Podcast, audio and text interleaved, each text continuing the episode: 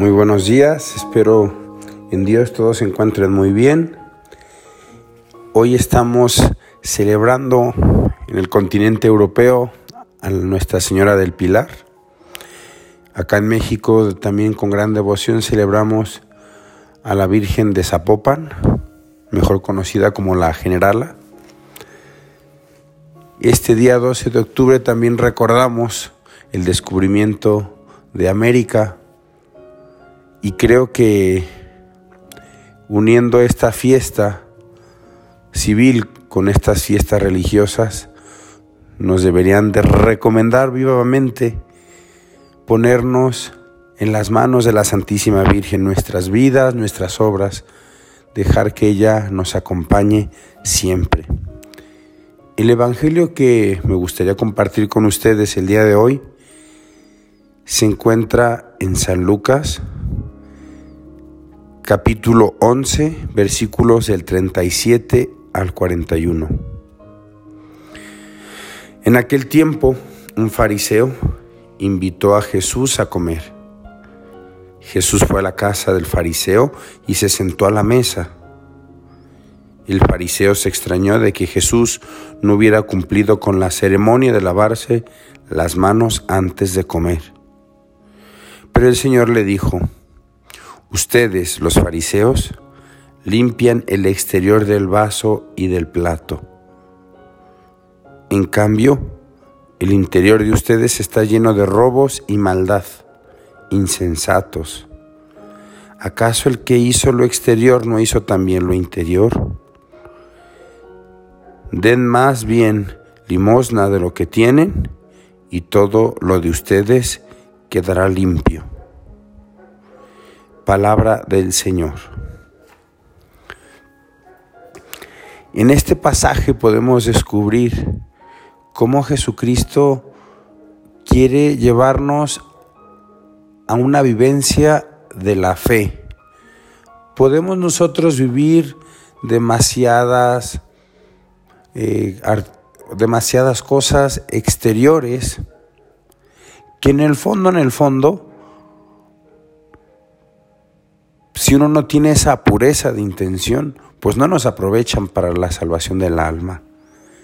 Necesitamos ver y tener esa capacidad de descubrir aquellos detalles que realmente nos ayudan a crecer más en el amor.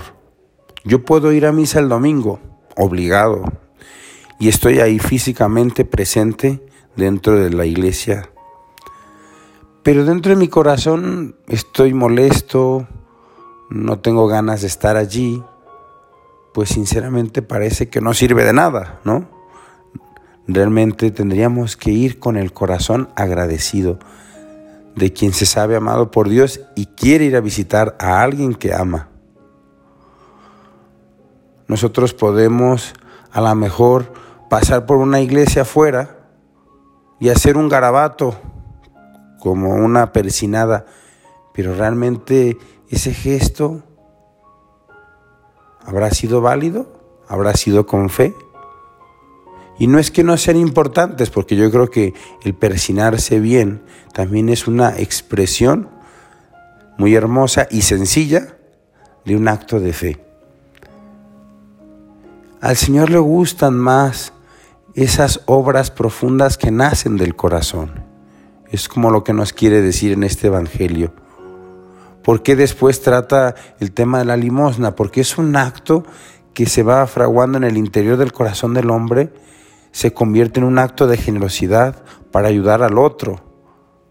Y no es solamente pequeños detalles que a lo mejor realmente no tienen importancia. Por eso el Señor como que durante el Evangelio se va esforzando por llevarnos a interiorizar la fe.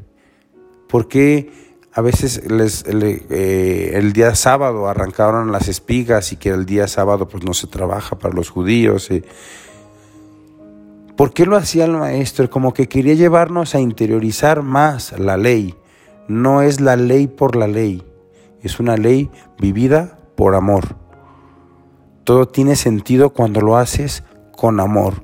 Los actos que tú haces necesitan salir del corazón hechos con amor. Y aquí cada uno puede ver en su propia vida si realmente las cosas que yo las hago, las hago como por inercia o las hago realmente porque quiero amar.